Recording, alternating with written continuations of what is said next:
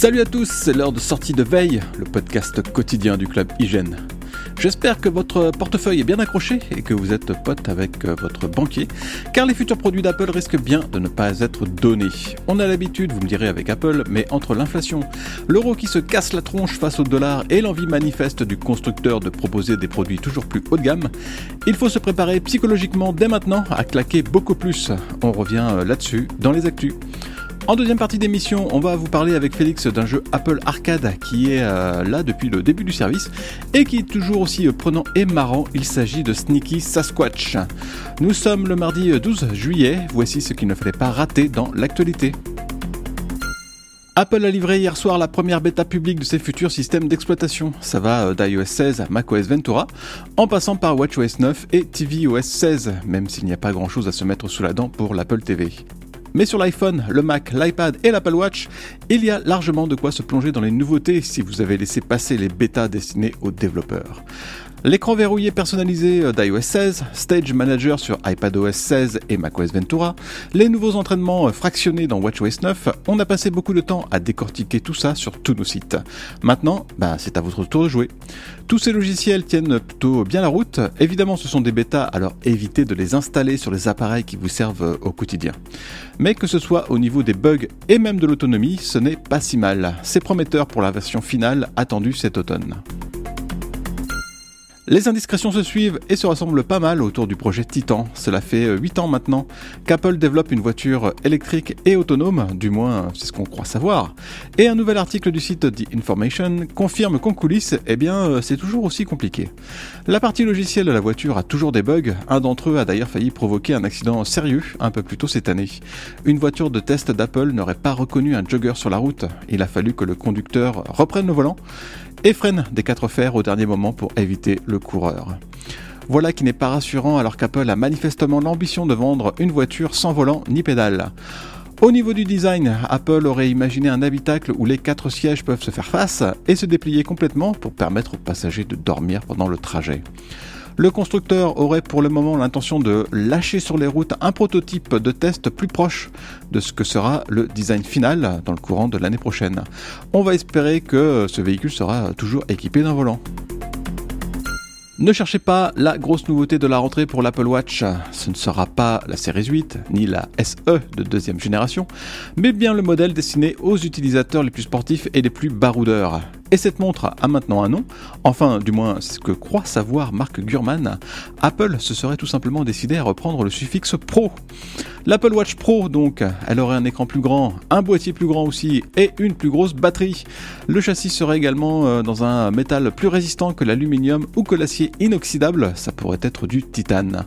Du coup, Apple euh, cesserait la collection de montres édition en titane justement pour se concentrer sur l'Apple Watch Pro. Et comme vous pouvez le deviner, ce modèle ne devrait pas être donné, ça pourrait en effet tourner autour de 1000 dollars et peut-être même plus. Puisqu'on parle de produits chers, restons-y encore un moment avec cette mauvaise nouvelle qui nous pend tous au nez. L'iPhone 14 pourrait bien se montrer beaucoup plus onéreux. Des analystes qui se basent sur la hausse des coûts chez les fournisseurs parlent d'une hausse des prix globale de 100 dollars. Les iPhones ne sont déjà pas des smartphones bon marché et on s'attend à un ticket d'entrée plus élevé à cause de la disparition de l'iPhone mini cette année. À la place, on aurait droit à deux iPhone 14 de 6,1 et de 6,7 pouces et des iPhone Pro de même format. Pour se rassurer, on peut se dire que les iPhone 14 de base auraient la même puce que les iPhone 13, ce qui permettrait de limiter un peu l'augmentation prévue sur ces modèles. Mais quoi qu'il en soit, si on ajoute le taux de change défavorable de l'euro par rapport au dollar, c'est à peu près certain qu'on paiera plus cher nos futurs iPhones. On peut classer les jeux Apple Arcade en plusieurs catégories. Il y a les vrais bons jeux comme Fantasian ou Grindstone. il y a les jeux recyclés qui vous occuperont à peine une demi-heure comme les remakes de Frogger ou celui de Cut the Rope. Mais aussi, il y a euh, les jeux qui ne payent pas de mine et qui vous absorbent complètement pendant des jours et des jours.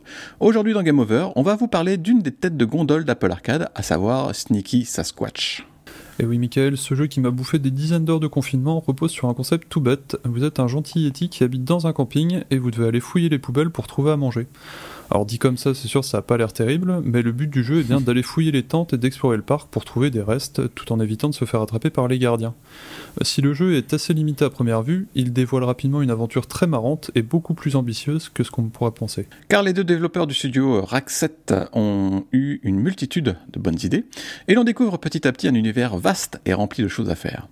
Votre Yeti va par exemple rapidement trouver un déguisement d'humain, ce qui va lui permettre de s'adonner à plusieurs activités.